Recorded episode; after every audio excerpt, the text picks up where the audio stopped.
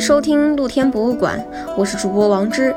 今天要和大家一起去的地方是梨园书屋，和梨园书屋的馆长潘西姐姐一起聊一聊她九年间运营梨园书屋的故事。梨园书屋呢，是一个坐落在北京怀柔山谷的乡村公益图书馆，在二零一一年的时候，由清华大学李晓东教授主持设计修建，曾经被美国 Business Insider 杂志评为世界最美的十八座图书馆的第八名。在疫情之前，梨园书屋大概是在每年的四月到十月开放。今年比较特殊，只在十月一日至十月十八日开放。周六日呢是对所有的公众免费开放的，周一到周五是对预约团体开放。这次的录制比较特殊，是我之前呢带着一些朋友来到梨园书屋做志愿者的时候，和馆长在书屋里录制的，所以声音听起来会比较空旷，音质不太好，请大家见谅。我们这次呢，也把梨园书屋的志愿者之旅全程用声音纪录片记录了下来，之后会在另一档播客更新，更新之后会在评论区给大家同步。今天十月十三号，就是我们整整开了九年，我们一一年的十月十三号正式对外的，那就是整九年，所以八年都在这儿。我其实挺高兴的一件事儿呢，就是说。一直就是还在做这件事儿，很多人都就跟我讲说：“哎呦，还在啊！”我也觉得是怎么还在呀？但今年也遇到了一些事儿，实际上面对我来讲，其实也是一个敲了一下我，所以我可能也就觉得也大概时间要放手了。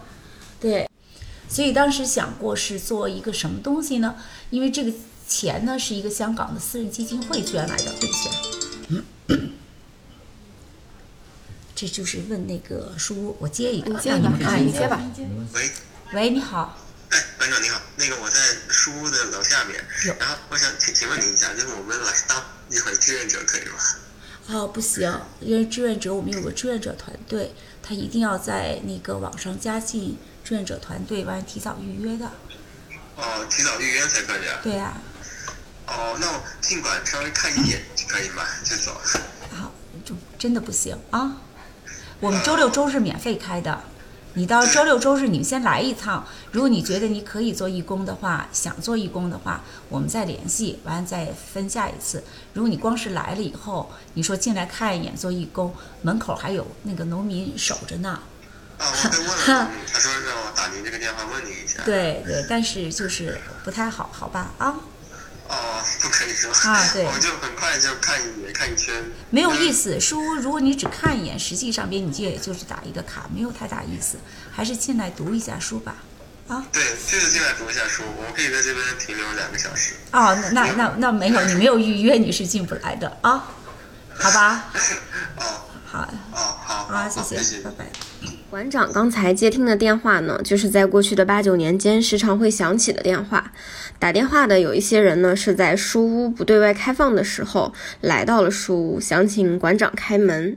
就是这个电话呢，实际上面也是呃，一直这八年九年就一直我接这个电话。其实那天也有人问，你不就放录音不就行了？不就问这些事儿吗？你刚刚看到他就不是问这件事儿，不是问你几点钟开或者是什么，就是我希望我能。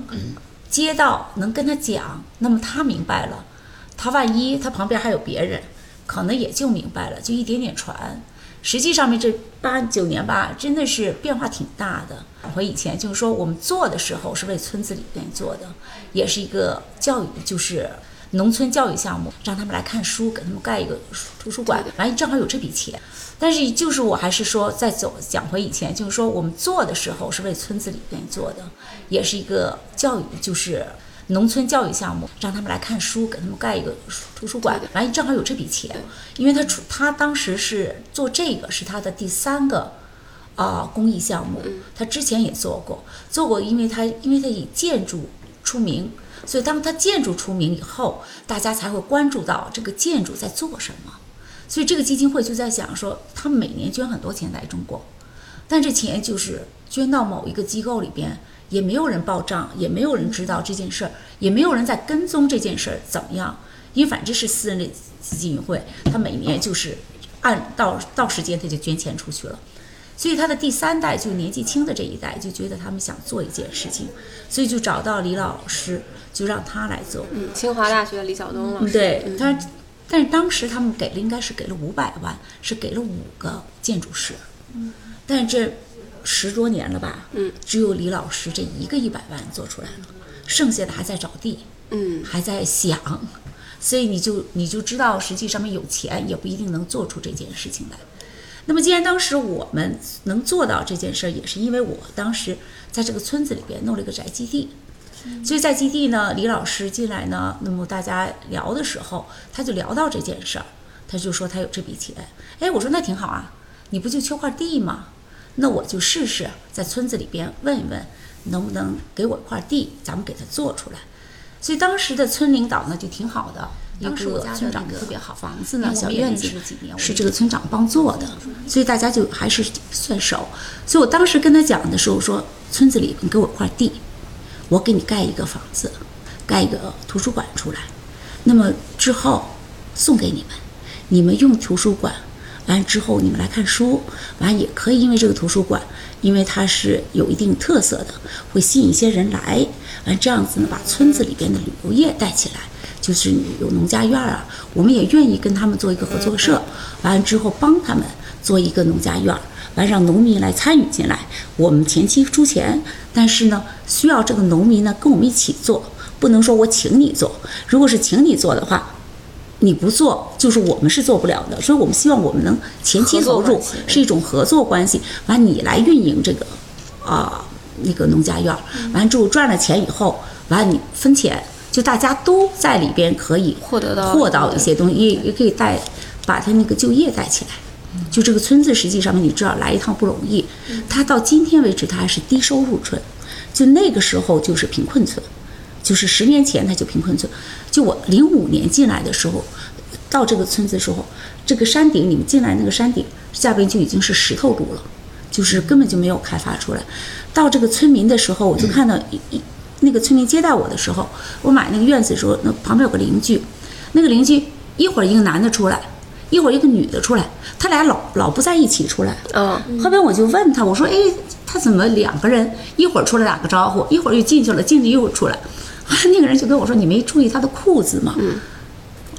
就是那时候天冷，原来他们只有一条厚的裤子，俩人回着换，就一个要窝在炕上，完了这一个人出来，就说还是很穷，而且就是真的是吃饭还是一件吃饱还是一件事儿，就是还是一件事儿，那就更别提到吃好这件事儿了。对，所以呢，就当时就在想，如果可以把这个就业带出来，而且年轻人都出去了，留下都是老人和妇女。那么，所以就是如果要是可以的话，就觉得挺好的一件事儿。所以想的就有点儿，啊，就是破，就是一拍脑门儿。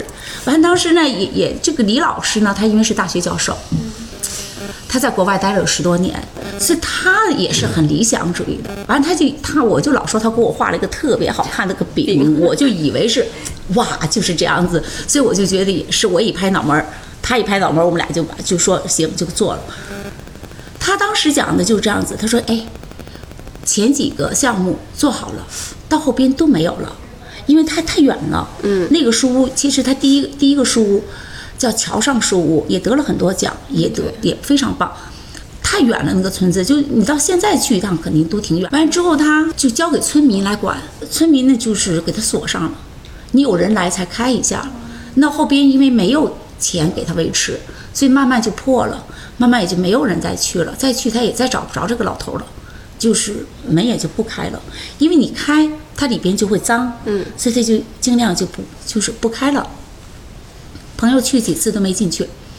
另一个在丽江，他做了个小学，也是很出名，当时是捐给这个，当时是很需要的，但政府一介入以后，就盖了一排那个学校，就一排就是像那种传统的一排小平房，啊，一个门儿一个门儿一个门儿的。那么人家就觉得，哎，你原来盖的这个就是太理想化，又有楼梯，完这些孩子又可以跑，怎么做？太麻烦，太危险，所以那个地方也就废掉了。嗯就等于说，大家学建筑的还会过去看一下，他用的当地的材料，用当地的木头，但实际使用上边是没有达到他预想的效果的。那么当做这件事儿的时候，就因为我在这个村子里边有这么个小院儿，他又在北京，我们都在北京，所以我们就在想，哎，这次我们可以自己，就就除了我们还有别的朋友都在北京，所以就容易一点。他就跟我讲，他说你呢就做三年，咱们就交出去。我说那那怎么做呢？他说什么也不用做，咱们就把这个门呢盖好了，里边把书摆上了，然后这门呢也没人看。就这个旅游的来呢，这个村民愿意进来就进来看看书，啊，就任何时候都可以看书。当时没有电，这电是四年前才拉上来，后面就没有电，也没有水，因为这都要钱的，后没有钱了，就这水电都拉不过来。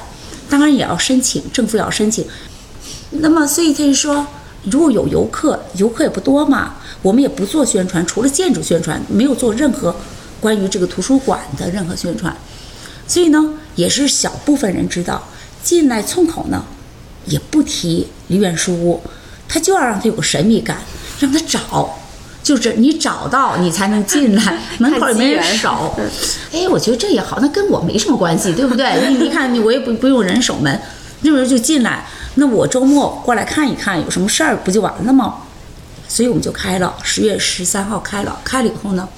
就天冷了，我们可能开了一个星期，就是看一看，完就关上了。关上等第二年的四月份再开的时候，同样也没有人手，就跟农民讲说你们有时间就过去看一下书，完顺便呢收拾收拾哈，或者怎么怎么样。完他们就来了，完之后我们也看了，就发现原来是不行的。第一，农民不愿意来，他他没有这个意识要看书，因为他年纪都是都说年纪大的人和妇女，他要干农活儿，他并。不是意识到读书这件事儿有对他有多么重要，而且他就是为什么要跑这儿读书？而且这些书当时弄弄了一套农村的图书馆的书，就是必必读的书。嗯，那么当然有个别人呢，就为了养鸡呀、养什么会字儿的人呢，也会到这儿来找一找这些事，农活技术呀。对对对，那些人还有科技说明。但是还有一批人，就这个游客，这游客进来就没有人守门嘛，他就坐，反正就是里面在睡的。完了当垃圾的好吗？这里面就变成垃圾垃圾场场了，所以你才知道不行，要有人管，就必须有人看门。当聊到运营梨园书屋八九年的时间里有什么遗憾的时候，馆长是这么说的：我个人认为，我还没有把这个没有平台，没有把它用的特别好，就是因为实际上是希望更多的年轻人可以好好利用这个平台。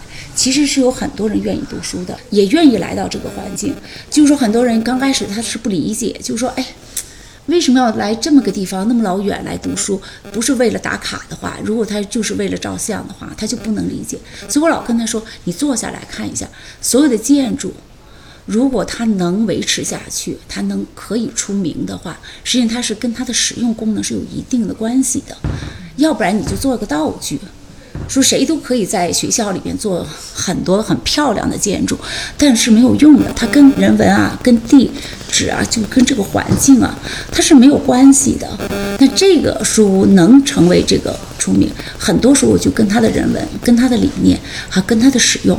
如果大家不不真正来体验，它一定有缺点，它也有遗憾，也有很多 就是啊。不好的就是怎么讲，就是它真的有很多缺陷，但是实际上面它缺陷也正好就是这个书最大的特点，就是它它的缺陷，就是它没有控制这个温度，所以你会冷，会热，那你怎么去克服这些东西？这是认为有的人就是大汗淋漓在里边，就死都不出去。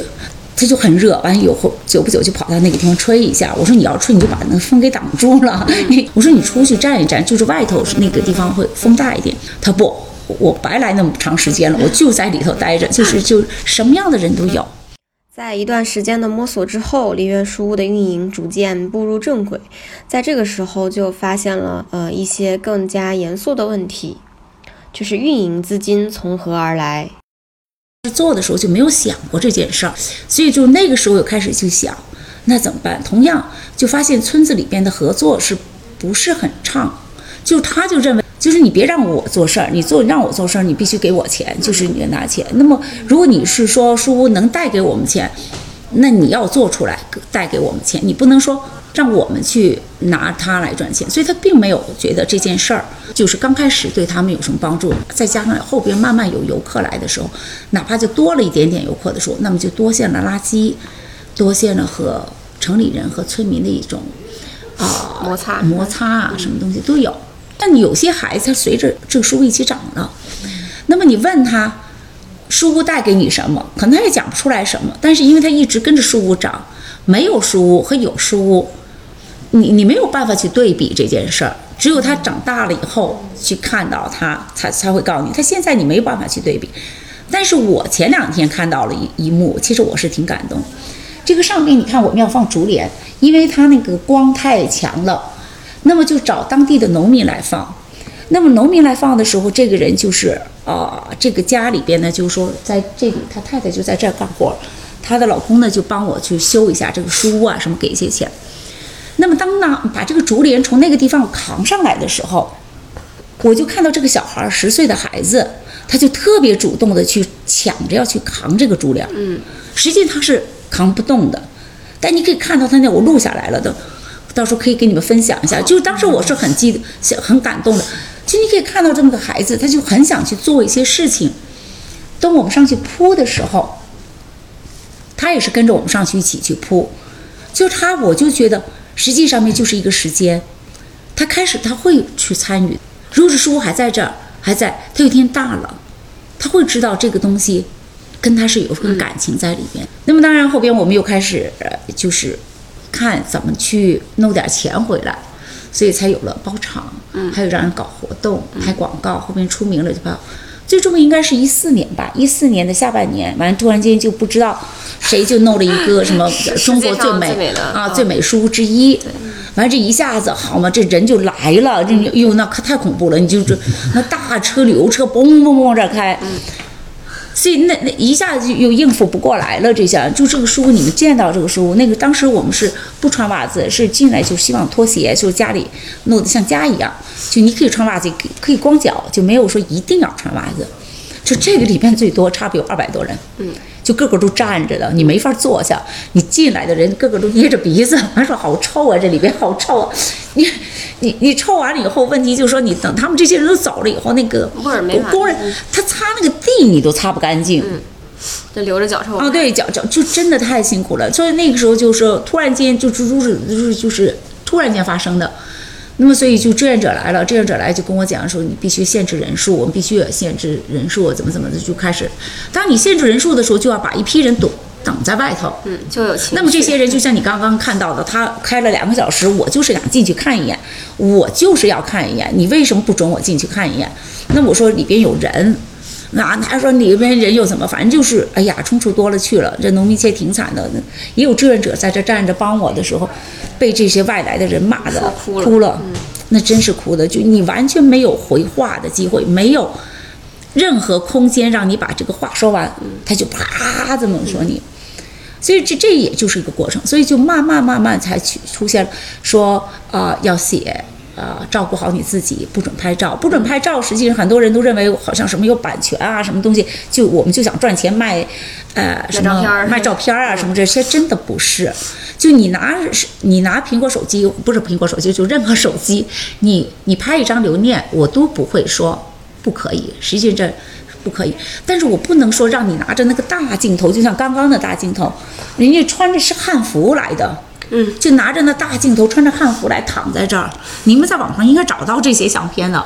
完还有人站高了，完这么他躺在这地上这么待着摆姿势来照相。但如果我没有不准拍照，实际上边你是没有办法跟他说不能说不能的，因为他也不听的。就为什么不能？对吧？你并没有说，那你说我穿这种不行，那我我不穿这件衣服，我换另一种衣服。那所有很多的东西都是一点点就过来，所以会才会有这个。但同样，当我们有这件事儿不准拍照的时候，这个过程也是很痛苦的过程，因为你要在门口就要告诉他你不准照相，你不准。所以你要告诉那些拿大相机的人你不准拍，不准拍的时候，你还是要被骂，嗯，你还是被被人家说了很多很多闲话。那么同样就是说，有人拿手机照。那么手机照他就会说，你看，哎，他他也照了，你也不能说，他就可以照，你就不能照，对不对？那你要顺便要把他说一下，就是哎，咱别照了啊。那么就是说，很多时候就变成，就变成了一个管理了，你懂我说吗？就本来是一个饼，你知道，后边我说你弄个大坑让我跳下来了，就这这被完不，你你你又不能说不理，因为你既然出现了这件事情，你就是要去去管。好比说，志愿者有一个人学心理学的，特别好，他来了啊两两个周末就坐在那儿，就是早上开始他就来坐这儿了。完之后，他就写了一个建议，也跟我讲了一下，我就觉得特别棒。他就说，他说实际上面这个人性是这样子的，他是随大溜的，嗯，就是他从这个转弯进到这个书屋里头的时候，他的第一眼就好比说你带着是来读书的心情来的，但你一进这个书屋里一看，人都是走动的，在照相的，在一种环境里面。他立刻就忘记他来干嘛的了，他也要走动，他也要照相，就这这这个环境就让他是要做这件事儿了。所以说，如果他说你如果进来的时候，他看到个这场景是大家都读书的时候，他就会自动的放慢脚步，不出声，不做这些不应该做的事儿。嗯哎，我觉得这个就是特别重要的一件事儿。让大大环境去对，你要大环境去影响。那么，所以呢，就变成了我们要拼命的去影响进来的人。你要做。所以后边我就说，他们说公益也好，是什么？说哎，这不公益免费的？我说真不是免费这件事儿。但是我说你们也来在过，我是想跟你们一起做公益。所以呢，他说你怎么帮你做什么呀？我说你就进去把这个环境维持好，你就在帮我做这个公益。就因为这个环境的好和不好。是你带给这个环境的，每一个走在这里面的人，对，真的是他的存在才能把这个书带起，他的好才可以。哎，所以他就就慢慢的这些人就开始理解了。所以我们现在有摄像，我刚开始我自己也不不是特别懂，也在这里边找了一本书，叫悖论的一本书，我才知道，也提醒我自己。因为我我我就觉得，哎，这这环境那么好，我也照张相，留一个纪念，就是说，哎，你看里边大家都在读书，这个孩子读书怎么好？后面突然间那天看了本书，就是说很多啊制定规矩的人，实际他是第一个犯犯错犯规的人。我一下就想起，真的是，就你认为你在管人家的行为，实际在你管人家的行为，你是你的行为已经是错误。就他就这这本书，到时候介绍你这本书，这本书太棒了。看这本书以后，所以我才知道，就当人家不准照相的时候，我是不能。就虽然我是照规矩，就是不准照，就是不准照，这就没有什么可说你是例外的。如果我不能做到这一点，那别人肯定做不到，你也就不用去怪别人做不到。所以我们才会后边政府也要求我们弄摄像，所以我们就开始在摄像上边。照相了，就是底下也看着说里边有摄像，你就可以看到这个环境，就慢慢可以感受到这个环境。从开始很多人的走动，偷偷照相，偷偷做很多很多事情的时候，慢慢的人进来以后，放慢脚步，不出声，开始读书了。嗯，就对我们来讲，就它就是一点点的进步。一点点进步，现在大家也越来越明白，就来的时候已经知道哦，不准照相啊，那我就进去不就就不照呗。嗯。但是他有时候实在忍不住就照一照嘛。完出去的时候，因为我们外边是有个 iPad，可以观察里边的人的，所以当时里边四十个人满员的时候，这个排队的人是可以看到这个 iPad 里边的人在干嘛的，就也是一个互相监督的问题。就第一，外边的人排长队特长，他就说里边人在睡觉。我说那如果你要看到里边人在睡觉或者玩手机的话。你可以进去把它剔出来。就是如说咱们就是说你你懂我说吗？就是说你排队，你也知道你可以替别人，所以你进去了，可能别人也能替你的。就是就是当是一个玩的，哎，你你就说挺有作用的，呃，就是大家就会注意到这点事儿。那当然也是大家观察的时候也看到说，哎，你看这个人在照相，在照照照照照照照照照相，完了出来的时候就会说，哎，你刚照相了，也就是玩，并不是说那么严厉。往年中秋和国庆呢是梨园书屋人最多的时候了，但是今年由于疫情的影响，来到书屋和交界河村的游客人数比往年少了很多很多，也是寥寥无几。谈到疫情对于书屋和交界河村的影响，馆长是这么说的：就是今年开始呢，因疫情嘛，也不开嘛，不开了以后，这些人呢就没有工作，他就是没有收入了。没有收入以后，村干部呢也开始换一些新的干部，完了再有一些发展商呢也要进村儿，要做这个。啊，叫什么来着？叫新农村。那么，所以村子里边就想把这个书屋当成一个热点卖点，呢就给卖给发展商。就说你看，我们村实际上是有这么一样。你要是做新农村，实际上它是要把旅游业带起来的。对。所以，既然你已经有一样东西，你所以就有这个，所以你就看到它中间就有很多这种。不像以前那么单纯的一件事，就是大家都好像在有利益在里边，就在琢磨着。但是实际这块肉其实并不肥，它实际上边是吸引人，你必须要做一样事情，它才能成。它可能是块生肉，政府也要求，政府也因为它一些名声名气以后，怀柔政府也需要把它什么打造一个金卡片。我什么叫金卡片啊？着急。完了，我是领导又来了，就说：“哎，你在这挺好啊，你们这不是钱不够吗？你们可以在这卖咖啡啊，一百块钱一杯啊。”好嘛，就是领导的一句话，那么就有人就是想卖咖啡，弄个大车，我还没给你发，到时候发给你看。那个大车开到这儿，还卖炸鸡，炸鸡那种的。哎呦，卖炸鸡的那种大车，我说不可能放在这儿。我说你你不用想，完他说放在栗子树底下，我说不可能，转弯儿以后都是书屋的，不可能在这地方卖。我说设计师也不允许，他就说，如果做了，设计师不同意，后果是什么？我就觉得很奇怪，你知道吗？我就问我，我说，我说我真的不知道后果是什么。但是问题就是说，如果我还在这儿，你是不允许你这么做的。就是这个书是个整体，你你不可能为了你那杯咖啡或你的炸鸡，你影响到书，要不然你的客人也没有了。嗯，对，对吧？所以它就是要连在一起的，所以他就弄到停车场那个地方了，就就还行。他第一天就是我们才开那么几天嘛，才开两天，第一天卖了十几杯。三十多块钱一杯奶茶卖十几杯，第二天已经懒得来了。这来的人，他都是就是因为他因为是个公益，所以很多人都认为他是个免费的。嗯，他就是有这个脑袋里，就像刚刚说的这个，他第一想法的，他就不能留钱在这个地方，因为它是公益的。嗯，就是免费的，如果我在这花钱了就不对了。嗯，所以这就没有人想花钱。所以这这也是我们没有做好的东西。那再加政府的要求、村子里边的要求、发展上的要求，所以我就那天也就跟他讲了，我说如果是这么多事儿的话，我就真的就交给你们手上吧，就是我不做了。完他们要钱，因为我们后边也赚钱了，就是这这包场嘛。我们每年一一九年我们收了二百多个场，说有十几万的收入，十二万很少钱。我就说那你你就是因为全是农民的。干的活嘛，所以把工资发给他们，怎么的？其实给村里还交了几万块钱。一八年有十十四万多，但甭管他就是他看到钱了，不管多少钱，这农民一看到钱就着急。所以他他就发现我把这个钱还用了一部分，就差不多用了百分之二十多三十吧，在在小维修上边。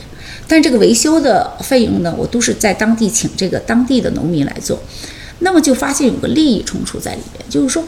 因为我找的人是我是觉得适合的，但并不等于村子里边认为适合的。嗯，那村子里边还有他的亲戚，还有他的朋友，还有他的家人。嗯，所以他认为这份活应该是给到他家里人去做，或者给这些人去做，所以他就开开始参与了。好比说我找 A 做，他就非要告诉你 A 不行啊，你你 B 必须 B，但是你来了个 B，B 啥也不懂，完了后他也不做，他也不听我话，因为是他们家叫来的。啊。那钱从我这儿拿，那话又不听你的，所以你就就你太多老板，我突然间发现，突然间就有个老板，完今年老板多极了，那政府老板吧，村里老板吧，完再加上这个发展商吧，就各有各的想法，就跟我来讲，后面我说哟，我说这要不然这样，我就把这个这实际上面我说我帮你养孩子养了八年，也到时候给你们了，要不然你们合作，就是发展商和村里合作。那么他们也有利益冲突，他们也有利益冲突。就发展商想，呃，这么做，村里就想这么，反正就各自短呢。完了就是后边突然间觉得有点失望了，就是说，就真的是人怕出名，猪怕壮。就是当你出点名吧，就是就是看利益就不看，就不理后果。实际上面这件事儿，如果你做坏了。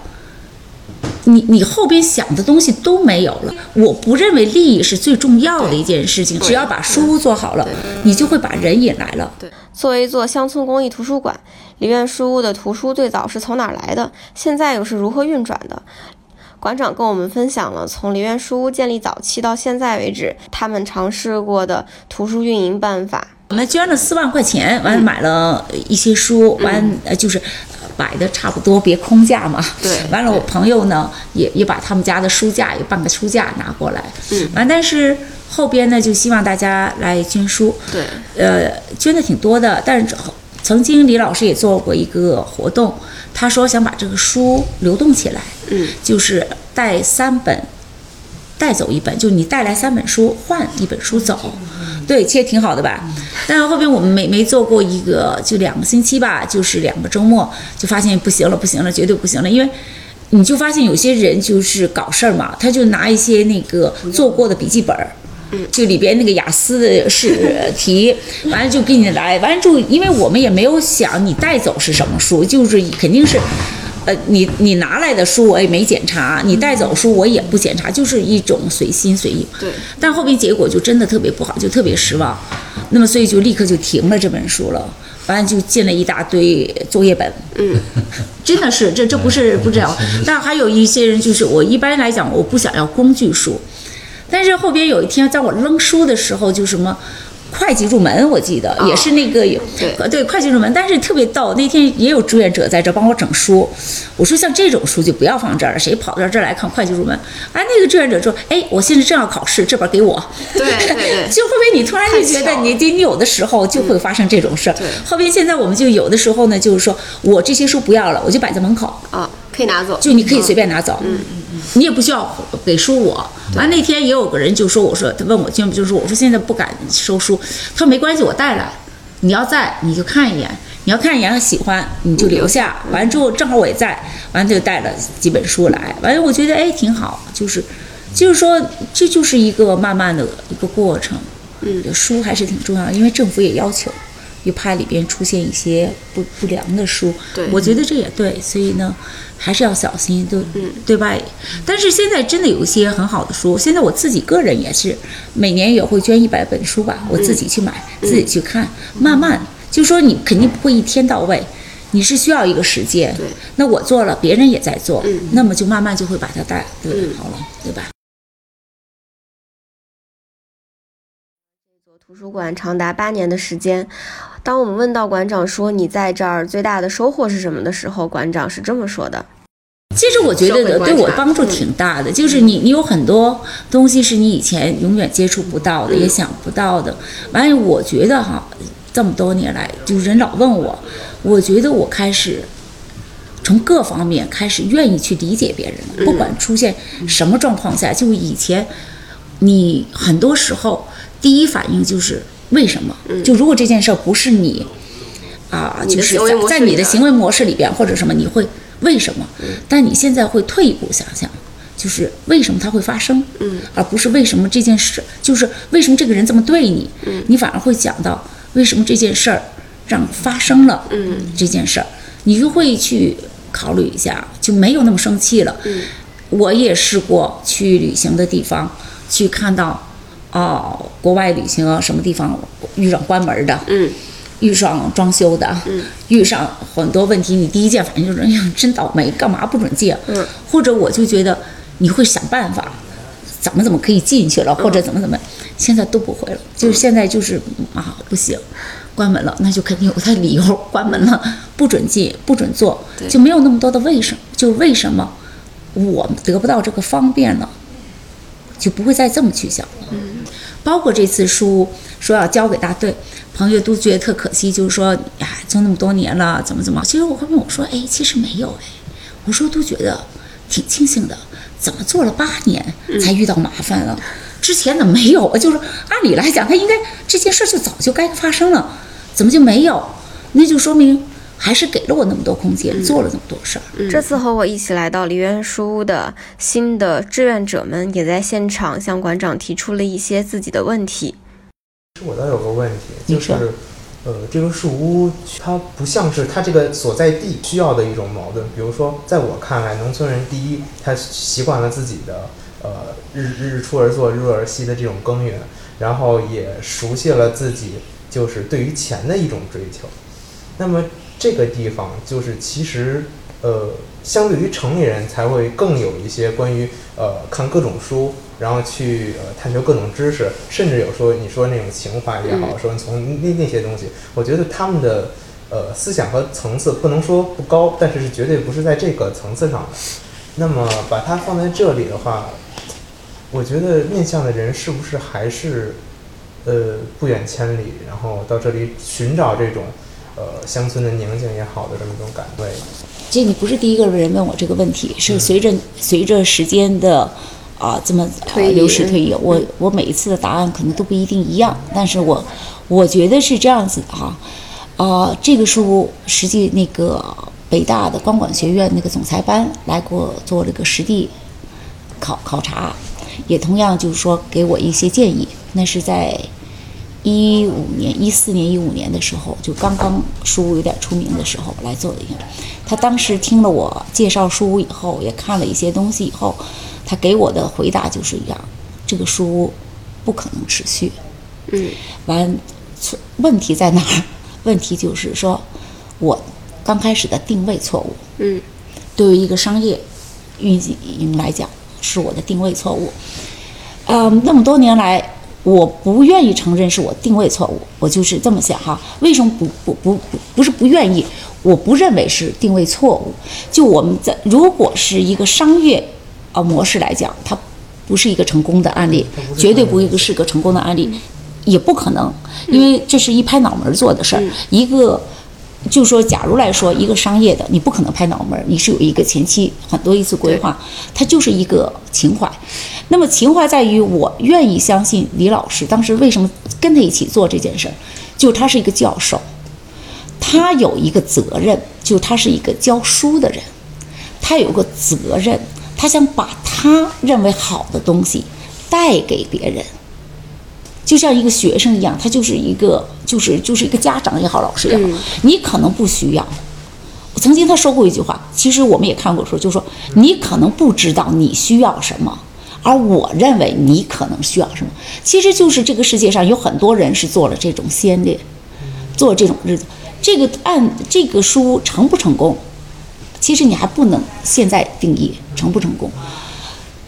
但是如果我们不拍这个脑门儿，没有他这个想法，这个书永远不可能在这儿。嗯，就你像你刚刚所说的这个定位错误，农民是不是需要这么书屋？怎么？如果你从来没有，你去考察。去所需要，你永远不会做主书屋。就像你说，他们不需要，他们不需要。但是，就因为我们做了，你才会感觉到我刚刚所说的，四五十岁的人改变不了他，可能他真的不需要。但是我并不是说别的还有孩子呢。我退一步讲，那还有孩子呢，还有他的下一代的下一代呢，可能因为书屋的存在。会影响到他一些事情，也是因为书屋的存在，他才引了那么多外来的人。实际上，当时来讲，你说我会不会，我们会不会，李老师会不会把外边的人引进来？是有的，就外边有情怀的人引进来。当时是有个交流的，就因为外边的人所谓的素质吧，嗯，或者他的生活环境的不同，和村里边的人生活环境，它有个冲击，冲击能得到什么，是我们不知道的。它就是一个实验，对。但是如果冲击不发生，你冲击不发生，永远是个话题，就永远是个纸上的话题。所以，所以就是说，很感谢，我就没有一天后悔过做过这件事儿。不管他将来是怎么，就没有后悔过做这件事，就是因为我做了。但是说成功不成功这件事儿吧，就是说，如果我不做，我们永远是一个讨论的话题。对，你永远你给不出答案。但今天，就算你给过答案，你说它不可持续。对，它是在你的模式里边，它是不可持续的，但是不一定在我的模式里边，在我的认知里边的不可持续，就是你认为的不可持续。嗯，你下一步把这个书屋交出去的时候，你想交给什么样的人，让他能够继续存在下去？还是说你对他的未来没有预期？我我是从第一天起，我对他的未来是没有预期的。就是说，我还是啊，以我的这当跟我性格有关系。就是每一个人做，就是说，如果下一个人来到交到村子里面去，我还会在这儿。我并不是说完全撤掉，就是一种新的方式来把书再带下去。至于走成什么样，是未知的。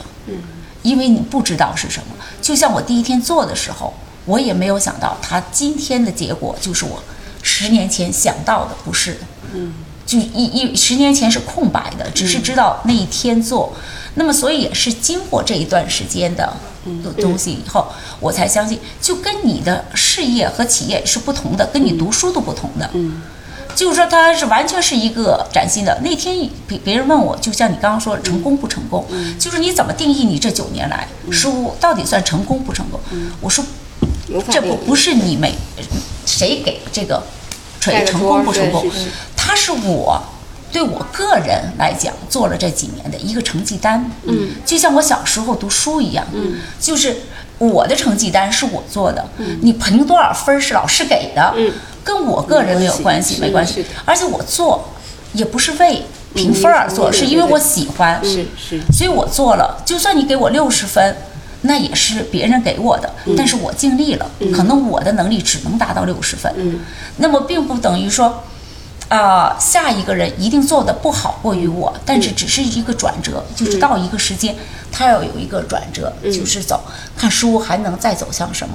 如果你要是再是像以前的，就所以我就特别感激的一件事情，说不管是好事坏事，它每一次的变化，实际上边它带来的后果和结果，嗯，其实会给你有期期望的，就是你会是盼着的，就这人生就这样，你就还是想。哎，我还是想着，但是你说是什么？不知道。对，就是每一个转折点上，他可能都触发了新的起点和新的可能性。您不会因为自己的一个情怀和初衷，希望它不会变成至少是那种网红商业点的这么一种模式的想法。当然会，所以这就是那么多年我一直坚持的东西。就算我交出去，我也会坚持。但是我坚持在于我能不能左右是另一回事儿。嗯，你知道吗？就说之前的八年，因为我还能左右他，因为没有那么多的领导在外边，我能对对我还能控制一定的东西。但当有那么多领导的时候，你可能有些东西不是说我要坚持的问题，是你。不可能的说，不可能的时候，对，不可能说你的无奈，你都可能会另一种东西呈现，嗯，那就是另一个成绩单，就是说，对吧？那就是另一个方法，就是我我我现在不会纠结他的成功和失败了，他的存在就已经是一种，我认为是一种很好的一件事情。对我个人来讲，他就对我的人生来讲，或者对李老师来讲，就我们做了一件事儿，嗯，但这件事儿好和不好。那别人来给答，嗯，得意的就说好了，不得意就说这是一个非同的。但是你就是你告诉我说，我们的情怀不重要。哪天有一天有一个人跟我讲一件事，我觉得特别逗。他来了，他说：“哎呀，真漂亮哈，真好。”他呢就是说：“哎，其实你们啊，就是一堆情怀，就是弄了个小资，嗯，的那个书。”嘿，我就在问，我就问他，我说：“什么叫小资啊？嗯，你你能解释给我听什么叫小资吗？”完了，小资就是说啊，就是要找点事儿干，完好像就是要给人家看一看，就是说自己生活和也跟别人不同，怎么怎么。后面我说那那我就觉得是这样子啊。至于不是小资，肯定不是我做的。就我当时做的时候，我不知道什么叫小资，我也不是为小资人而做的。但是如果你认为，他达到你小资的 要求 要求了，那我也挺高兴。就说你，就这，但但这不是我做，我我想的。他说哦，是这样。有一个外国记者，他们是荷兰来的，带着话题来，是博士生，在写博士论文，话题是未来的图书馆将会以什么形式出现。他在中国访问两个图书馆，一个上海图书馆，一个是梨园书屋。他在呃台湾还有一个，还在日本有一个，好像有四个。那么他先去了上海图书馆。完了之后再来这个地方，那那时候还没有开放，所以他来的时候是空镜，是就这种情况，就只有他们俩和我在这访问的时候，他就问我，那么我呢？当时他来访问说问这个问题的时候，我是问过李老师的，我就问李老师，我李老师，他要问这个问题，你答的，你的你是怎么想的？未来图书馆是什么样子？为什么你做这么一个变成图书馆？完了之后，因为这是他的设计，他的理念。我的是我的想法不一定跟他的想法是一样，因为他做的对不对？所以他就跟我讲，他说现在资源那么丰富，就是你的信息量那么大，你没有人再去图书馆去找资料，所以未来的图书馆一定是一个体验型的，就你你要到一种不同的环境里面去体验你读书的这种哦乐趣。所以它就是一个体验型。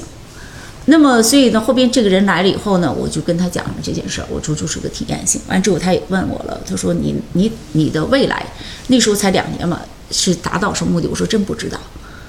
真的不知道。后边他回去以后，他就写了，他就选择了，他说上海图书馆实际上面是不可持续的，但不不是不可持，他上海图书馆已经不是个图书馆了，对，他必须要靠政府津贴，他不能靠自己，政府津贴可以要卖开发业，就是就是小资，就摆成个小资的姿态了，咖啡馆，对，就说，嗯。所以我坚持，就是你说我坚持在里边不卖咖啡，不不做这个东西，就是我不是为小资而服务的，就没必要，对吧？小资那么多，同样很多人问过李晓老师，说能不能复制一个，就像你说的，能不能在三里屯做一个？所以李老师说了，这个东西只能长在这儿，它不会去任何地方都没有意义。就每一个人的出生都不一定完美的，但是它它只能长在这儿。所以这这点也是我们这么多年来感觉到。完了，最就后边又出名了，一八年吧，一八年有一个也是外国一个记者在这儿来问，他说他问我，他说你你希望书屋会走到，嗯就是将来会变是是也是变成什么样子哈，做得更好，怎么怎么样？我的我的答案就是刚刚一个一个答案，我说没有期望，我就走一步看一步，走到哪儿是哪儿。我当时做的跟我在一起的是八零后，一堆八零后啊，完了九零后，九零后现在的零零后的志愿者越来越年轻，所以书屋能走到哪儿，你就要看他们。那你现在对未来的这个主理人有有选择吗？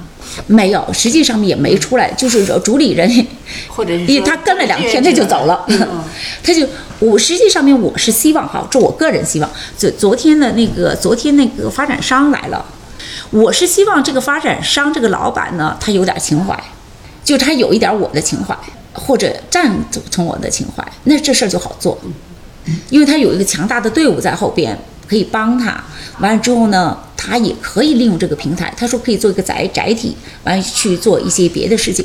我觉得他的都有可能，但完全交到大队里边的可能性是不大。嗯，因为就是说我不是说别的，我是说不想他坏，这点是大家都想知道，就想不想他一下就没有了，对吧？就是至于走到哪里，就是要看下一个。那么他发展上，他会以商业的利益去说。这个曾经我跟那个腾讯基金会谈过的，就是我是想把这个就在给别的基金会来做，实际上面他们有整个团队，但呃，腾讯基金会来了以后说了一一件事儿，就是说没问题，书我能接受，我也能把它运行的很好，他们有有后盾，他们有平台，但有一件事儿不能给村子里边钱，就是说他他书本身是赚不着钱的，你想他强大的维修。他们要靠我把这个人带进来以后，靠你们的能力把这些人维持住，嗯，而不是说靠我把赚了钱分钱给你们。他说这是不可能的。这村口摆一袋小摊儿，把你家栗子、核桃卖了，对吧？你既然有人了，你可以卖这些，就就就这些可以。但是你说我收了钱，完了你你什么都不做就把钱给你，没有。其实对我个人来讲是真的帮助挺大。我我觉得我原来的脾气挺挺不好的。本期的节目到这里就快要结束了，大家如果有什么问题想问馆长呢，就可以在评论区留言给我们，我们会转达给他。那感谢大家的收听，我们下期再见。